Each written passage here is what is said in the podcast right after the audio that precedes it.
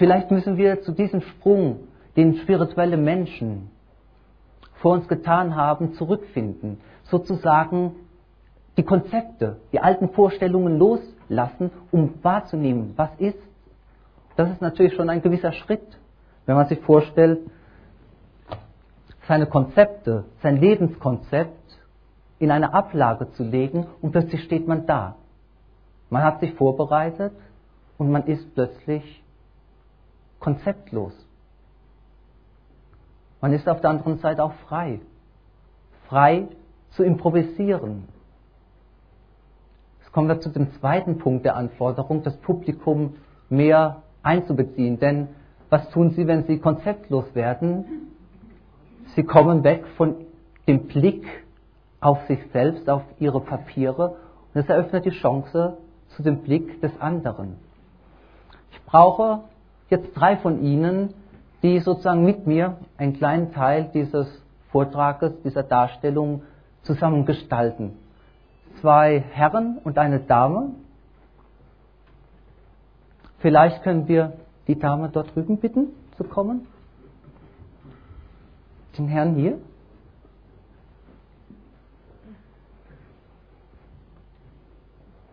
Und den Herrn da hinten an der Säule vielleicht, der direkt vor der Säule sitzt. Ja, Sie?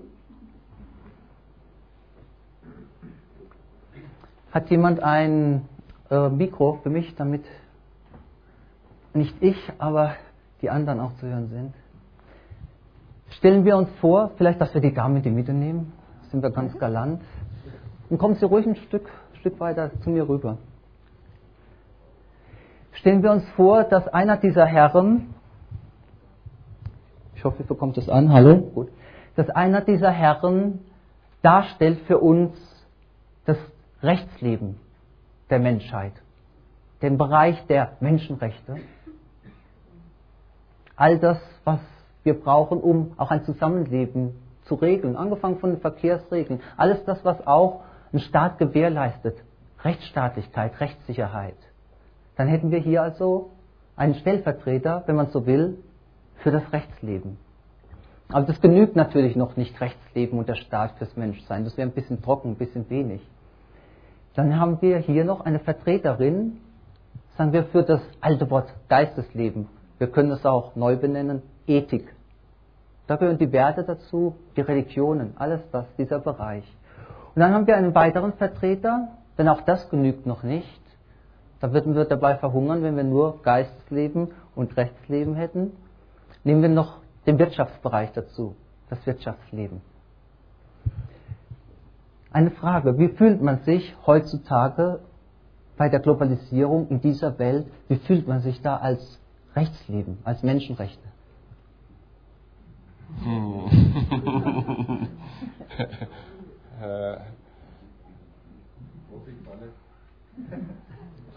Vergewaltigt. Ah, ja. Pointiert. Wie, fühl, wie fühlen Sie sich als Geistesleben, als Ethik in dieser Welt? An den Rand gedrängt und in gewissen ähm, Nischen noch vorhanden. Ja. Und wie fühlt man sich in unserer Welt, in unserer Umgebung als Wirtschaftsleben, Management? Ich habe mich sehr unwohl gefühlt und habe ich persönlich meine Schlüsse gezogen.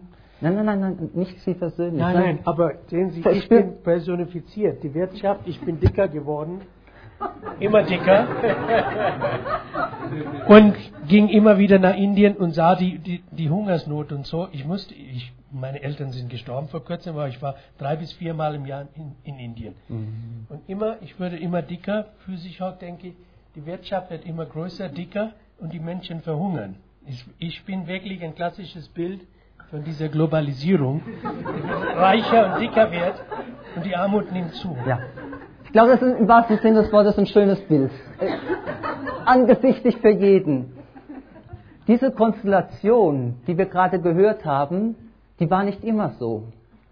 Es gab Zeiten, wenn die Dame oder das Geistesleben sich ein wenig erheben würde auf das Podium und die beiden Herren vielleicht ein wenig zusammenrücken. Vielleicht können Sie auch so ein wenig ihre Hände, nein, nein, nein, über die Häupter schweben lassen. Denn wir machen jetzt eine kleine Zeitreise. Wir gehen ein bisschen zurück in die frühen Kulturen, in das Zeitalter der Gottkönige, in das Zeitalter, ja, bis hin noch ins frühe Mittelalter stellen Sie sich die römisch-katholische Kirche Anfang, Mitte des Mittelalters vor. Das war eine ganz andere Situation wie heute. Wie sah es denn da aus mit dem religiösen Bereich, mit dem sogenannten Geistesleben? Da war das Geistesleben dominierend. Und jetzt könnte man ja fragen, wie, wie fühlen Sie sich jetzt in dieser Situation, wenn Sie sich so hineinversetzen? Inspiriert. Inspiriert? Aha, ja. Kurzes Statement, Stichwort. Wie viel? Sehr unwohl in meiner Situation. Aha. Äh, nicht sehr in Blei, also nicht sehr. Ich merke, dass ich schwanke, dass ich äh, mich nicht allzu wohl fühle irgendwo. Ähm, hätte ich gerne die Hände unten. Also ich wäre gerne näher dabei, näher Aha. dabei. Ah ja, Ja, ich fühle mich hier ein bisschen abgehoben und nicht allzu wohl, trotzdem nicht. gut. Sie sehen also äh, dieses Unwohlsein, das man übrigens in der Geschichte wiederentdecken kann, wenn Sie in die Geistesgeschichte gehen. Was, wir sind ja hier nur ein Spiegel, jetzt stellvertretend für etwas. Dass also zu einer bestimmten Zeit eine ganz andere Konstellation geherrscht hat, wo eben dominierend der Geist den Ton angegeben hat, auch wenn er sich dabei unwohl gefühlt hat. Und dann schreiten wir voran in der Geschichte und wir sehen, da findet eigentlich dieser Wechsel statt zwischen ihnen beiden. Es darf das Rechtsleben nach oben, die Politik, der Staat, die politischen Bewegungen. Stellen Sie sich vor, es findet tatsächlich ein Macht oder es fand ein Machtwechsel auf Erden statt. Ein anderer Sektor wurde dominierend. Ideologie, politische Bewegungen, Parteien. Parteien griffen nach der Macht. Jüngstes Beispiel noch aus dem 20. Jahrhundert, die NSDAP. Wie fühlt man sich denn, wenn sozusagen die Politik, die Ideologien, der Staat dominiert als Geistesleben? Auch vergewaltigt. Gut. Was ist Ihre konkrete Frage an mich? Entschuldigung. Wie fühlen Sie sich in dieser Situation, die wir jetzt hier konstelliert haben? Also irgendwas an Unwohlbehagen. Was Antworten weiß man nicht, aber man fühlt sich nicht wohl. Wie sieht es denn mit dem Staat aus, mit der Politik? Mächtig. Sehen dieses Grinsen, das er zuvor noch nicht hatte. Achten Sie auf die Körpersprache, achten Sie auf die Körpersprache. Ist oftmals verräterischer noch wie die Worte selbst. Das ist, war eine Situation, da ist eine Situation, die hatten wir noch im 20. Jahrhundert, vor nicht allzu langer Zeit.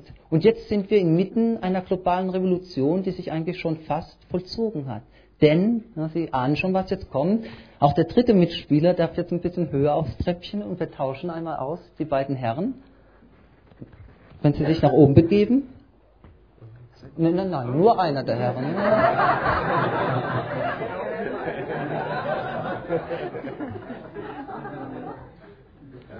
Das ist die Situation, wie wir sie eigentlich heute vorfinden.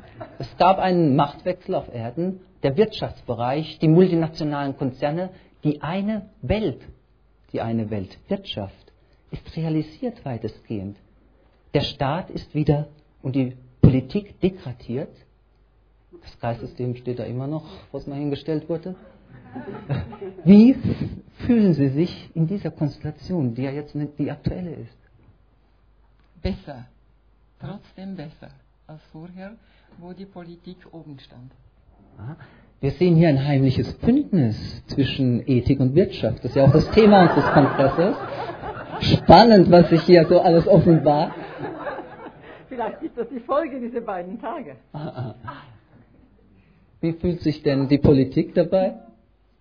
Kleiner, weniger Einfluss, etwas hilflos. Tja, und jetzt fühlen Sie sich mal so richtig rein. Sie haben ja jetzt hier den Überblick. Sie, wie geht's Ihnen um Ihrem Bauch?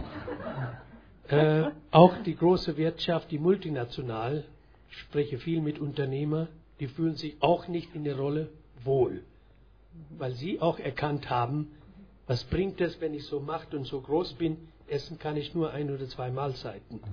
Sie sehen, wir haben hier ein Kuckucksei. Äh, Das ist schon ein reformierter Wirtschaftler. Ich habe daneben gegriffen vielleicht. Denken Sie dran, Sie stehen hier stellvertretend, nur nicht für, momentan für sich selbst, das wäre schön, so, für, die, für die Weltwirtschaft. Auch die Wirtschaft fühlt sich in den oberen Etagen. Auch die Wirtschaft fühlt sich nicht mehr wohl. Aber man muss da hochkommen. Man muss so dick werden, bis man erkennt, man muss schlanker werden. Ja. Der Umdeckungsprozess ist da auch hoch. Sie sehen eine neue Definition von Lean Management gerade eben. Ich danke Ihnen.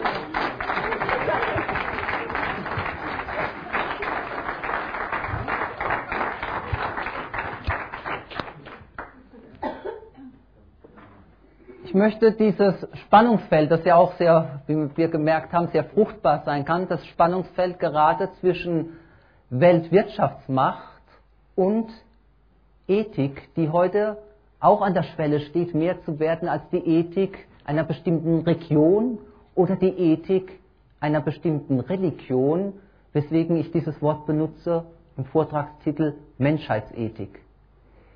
Wenn wir uns es anschauen, dann kann man vielleicht zu dem Gefühl kommen, es fehlt jemand auf unserer Konferenz. Also ich hatte so ein bisschen das Gefühl so in den letzten Tagen, da ist irgendwo noch draußen jemand im Schnee, der wartet, reingelassen zu werden.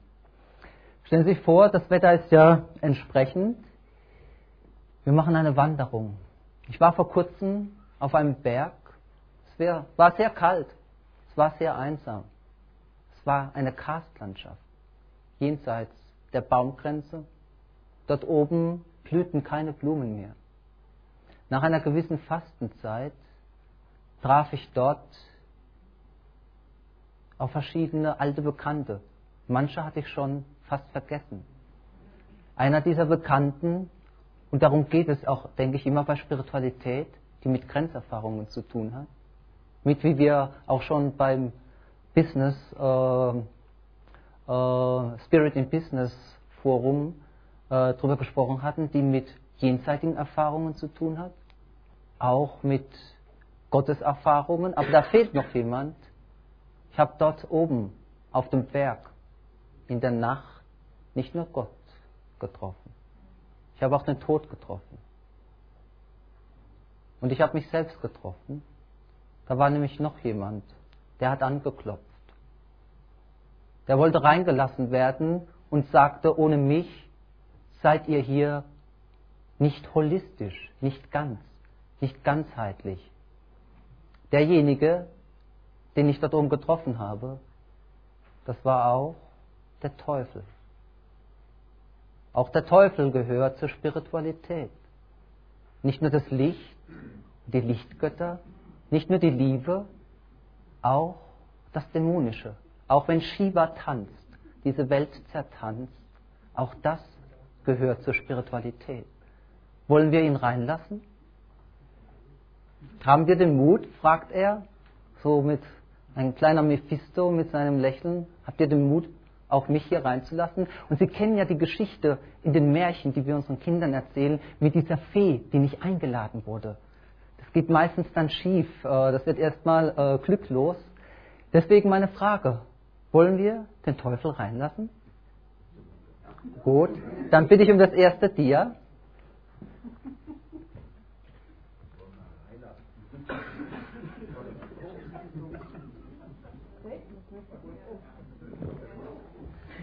Das müssen wir ein bisschen vielleicht experimentieren, mit, dass wir es ein bisschen dunkler machen.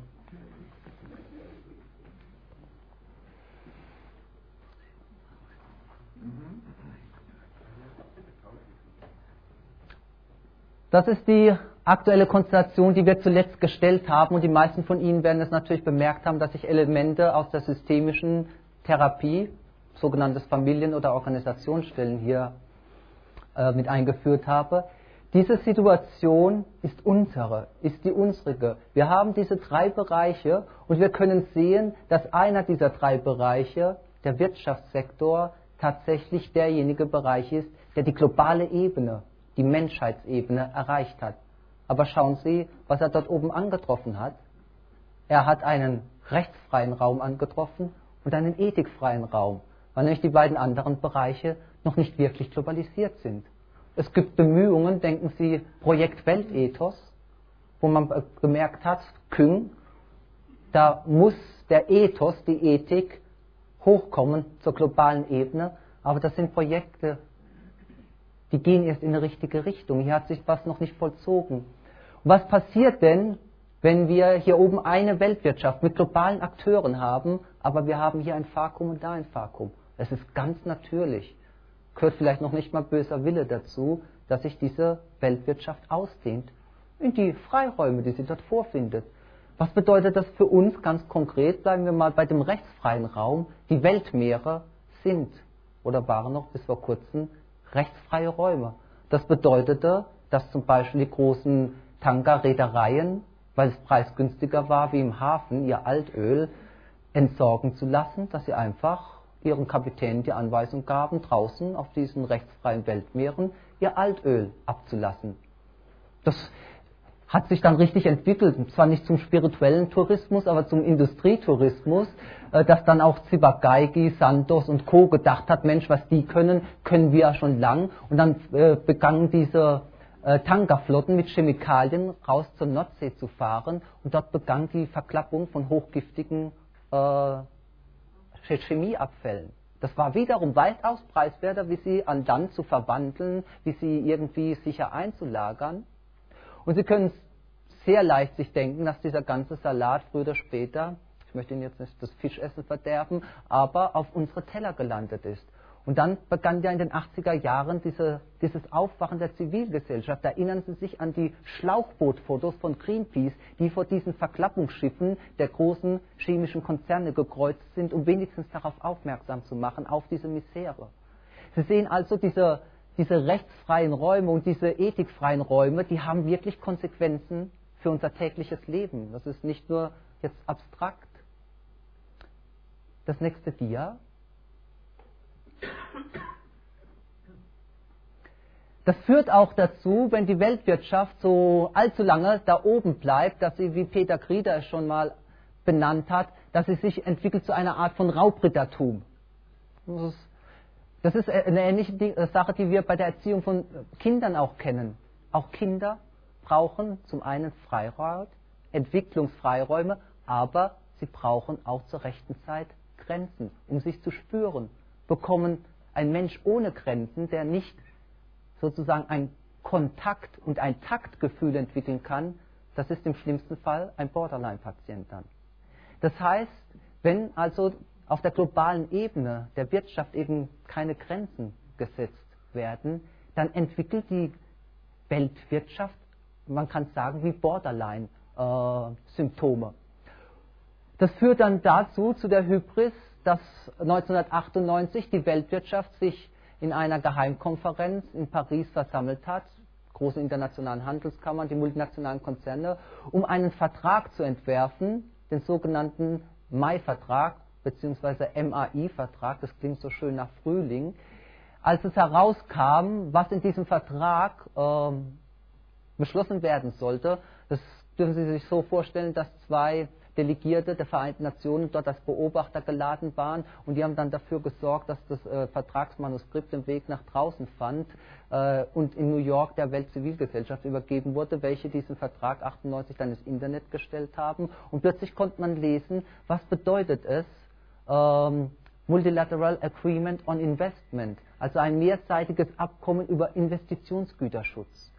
Und da konnten Sie lesen im Kleingedruckten, was soll denn da geschützt werden und was soll zum Schutz der Investitionen weltweit abgebaut werden. Schauen Sie, und im Kleingedruckten konnten Sie dann lesen, was abgebaut werden soll. Arbeitszeitenbeschränkung, Umweltschutzgesetzgebung, Sozialstaatlichkeit gab dann einen großen Aufschrei der Weltzivilgesellschaft. Die NGOs begannen eine weltweite Lobby, die Nichtregierungsorganisation. Dieser Vertrag konnte nicht unterzeichnet werden. Wäre er im Mai 1998, wie angedacht, unterzeichnet worden von den Wirtschaftsministern, noch nicht mal von den Staatspräsidenten. Dieser Vertrag war so teuflisch intelligent gemacht, dass er hätte nicht durch die Parlamente gehen müssen. Es hätte genügt, wenn die Wirtschaftskommission, zum Beispiel des Deutschen Bundestages, ihn abgesegnet hätte und wenn der Wirtschaftsminister ihn unterschrieben hätte. Man hätte ihn auf diesem Weg sozusagen an der Öffentlichkeit vorbei äh, geschleust. Wäre dieser Vertrag in Existenz gekommen, dann hätten die multinationalen Konzerne damit von den Staaten das Recht erhalten, sie zu verklagen, wenn sie, diesen, äh, wenn sie diese genannten Investitionshemmnisse sozusagen aufrechterhalten oder weitere aufbauen. Das wäre nichts anderes gewesen wie die Machtergreifung, und zwar jetzt nicht nur die faktische Macht, die Weltwirtschaft schon hat, Arbeitsplätze zu verlegen, Steuersitze zu verlegen, das ist faktische Macht. Dadurch hätte die Weltwirtschaft juristische Macht bekommen. Und äh, jede äh, Regierung wäre vor einem internen MAI-Tribunal verklagbar auf Schadensersatz gewesen. Kurzum, wir standen an der Schwelle zu einer Art von Weltwirtschaftsstaat. Sagen wir es deutlicher, zu einer Art von Weltwirtschaftsdiktatur der großen Konzerne. Das nächste Dia.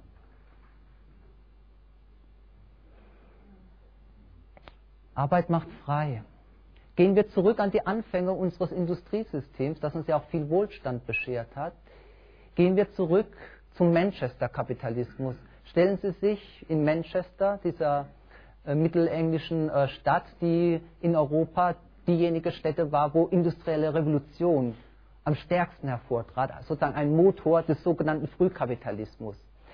Bei diesem Manchester, da gab es qualmende Hochöfen. Es gab Männer, die arbeiteten schwer. Es gab damals noch keinen Maschineneinsatz, schwer Stahlsträger zu schleppen. Diese Männer arbeiteten 16 Stunden. Es gab Kinder, die arbeiten in den Bergwerken, sieben, achtjährige, auch 16 Stunden. Sie können sich vorstellen, dass die Menschen unter diesen Bedingungen nicht allzu alt wurden. Man könnte sogar sagen, um ein Bild zu gebrauchen, diese Menschen wurden in den Hochöfen der Frühindustrialisation verheizt. Und dieses Verheiztwerden in den Hochöfen, das fand sich dann etwa 100 Jahre später unter anderen Vorzeichen im Politischen auch wieder. Und auch heute sind wir, wenn wir diesen großen äh, Sprung sehen, 18, nehmen wir etwa 1833, Manchester Frühkapitalismus, 1933 gehen wir in das Jahr 1999. Eine ungeheure Freisetzungswelle aus der Arbeitswelt hat stattgefunden. Massenarbeitslosigkeit, Sozialabbau. Menschen werden in eine Existenzkrise geschickt. Das hat zur Folge psychische Erkrankungen. Schauen Sie sich die Statistiken an, die steigen hoch. Alkoholmissbrauch, wirklich bis hin zur Selbstmordgefahr. Arbeit macht frei. Was für ein Geist drückt sich dadurch aus? Was hat sich da eingeschlichen in unser Weltwirtschaftssystem, das sich zu anderen Zeiten in den anderen Sektoren bemerkbar gemacht hat? Das nächste Dia. Der Generalsekretär der NATO, der Schotte Robertson, meint, Europa muss mehr investieren. Bis dahin würde ich das vollkommen mit unterschreiben bin der Meinung, Europa muss mehr äh, investieren in seine Ausbildung der Schüler, der Studenten, auch in seine, in seine Sozialität, seine Kultur. Aber ich glaube, äh, ich missverstehe Herrn Robertson, denn der NATO-Generalsekretär ist der Meinung, dass Europa äh, Investitionen in den Verteidigungshaushalten vermehren muss, dass sie auf das gleiche Level kommen wie die USA damit man als Juniorpartner mit der USA gleichziehen könne. Die USA ist mittlerweile beim Rüstungsetat wieder angekommen bei den Zeiten von Ronald Reagan. Das ist also der Vorschlag und irgendwo muss das Geld ja herkommen, damit man diese Aufrüstung, die hier gefordert wird, ganz aktuell, damit man die äh, finanzieren kann. Schauen wir uns einen Vorschlag dazu an, das nächste Dia. Wirtschaft fordert Mehrarbeit. Das sind nicht die Kleinunternehmer, das sind auch nicht die mittelständischen Unternehmer, sondern das ist eine Pressemitteilung äh, von dem, Moment, von dem äh, Deutschen Industrie- und Handelskammer, die hier hauptsächlich in diesem Falle die größeren multinationalen Konzerne vertritt. Und zwar sollen in Deutschland die Menschen in den nächsten fünf Jahren 500 Stunden kostenlos mehr arbeiten, also ohne Lohnausgleich, damit da, durch das, was dort an Mehrwert erwirtschaftet wird, damit das den Haushalten zur Verfügung steht, die, jetzt schlagen wir die Brücke zu Herrn Robertson, dieses Geld dann für die weitere Aufrüstung benutzen sollen. Und da fragt man sich doch schon, was offenbart sich da? Wo, wo geht da eine Entwicklung hin, die uns an gewisse Zeiten erinnert, die wir hofften überwunden zu haben? Die wir aber vielleicht nicht überwunden hatten, weil, wie es die Mitscherlichs nach dem Zweiten Weltkrieg schrieben, die Unfähigkeit zu trauern, dieses bekannte Buch, eben auch eine Unfähigkeit war, die Wirksamkeit der destruktiven Kräfte sagen wir mit einem älteren Wort, die Wirksamkeit auch dämonischer Kräfte, die Kräfte der Selbstzerstörung, der absoluten Machtherrschaft, der Freude daran, Menschen vernichten zu können. Nicht irgendwie Notwehrkriege zwischen den Völkern, sondern wirklich die Freude, Menschen vernichten zu können. Das haben wir niemals kollektiv aufgearbeitet. Woher diese Kräfte kamen, wie sie uns über überrollt haben, fast wie Besessenheitsphänomene, nicht nur in Deutschland. Denken Sie an den Faschismus, Mussolini, Franco-Diktatur. Da ist etwas passiert wie ein Virus, der über die Völker hinwegrollte. Und wir haben uns aus der spirituellen Sicht nicht klar gemacht, was ist da wirklich passiert. Und das ist ein Erblast. Und alles, was nicht verarbeitet, bearbeitet wird, das kehrt irgendwann in verwandelter Gestalt, in Variation wieder. Das nächste Dia.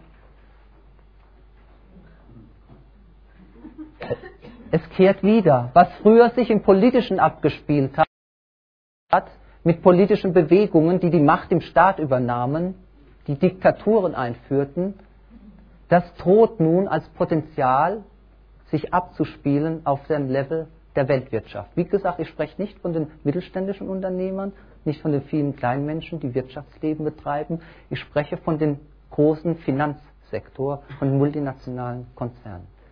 Das nächste Dia.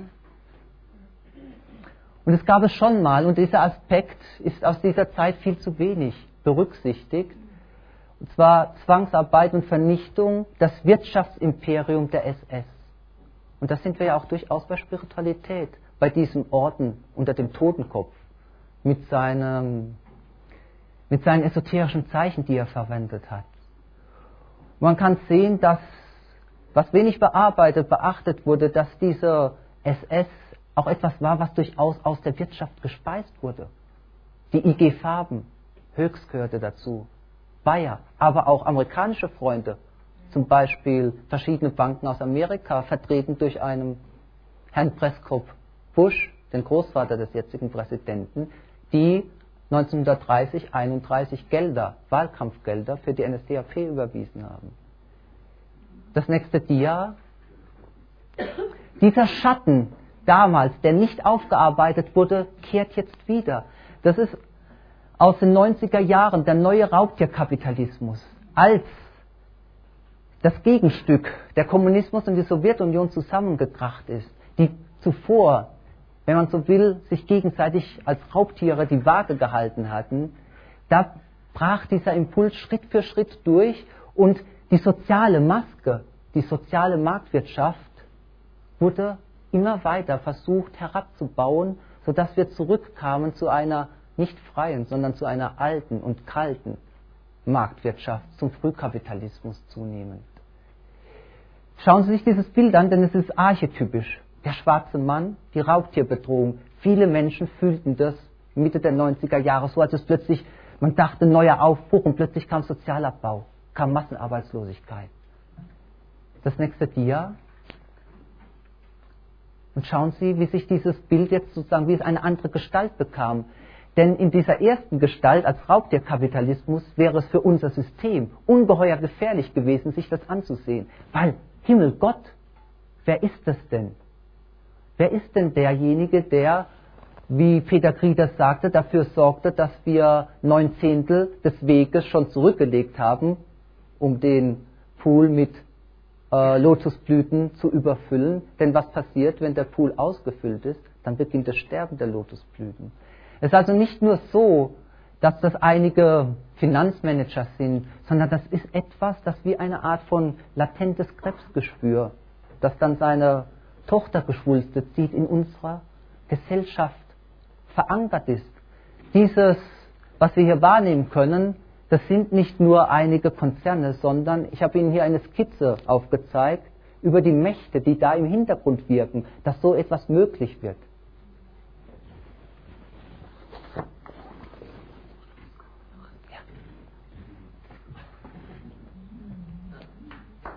Tatvam Asi.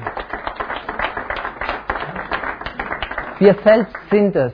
Und das ist ein Teil von Spiritualität, dass wir uns dies anschauen können. Und dass wir es, dadurch, dass wir es wahrnehmen können, diese Seite, die auch zu uns gehört, die zu unserer Kultur als Unkultur, als Schatten, als Begleiter gehört, dass wir die verwandeln können. Das wäre die Aufgabe von Spiritualität in unserer Zeit der Globalisierungskrise. Ich danke Ihnen.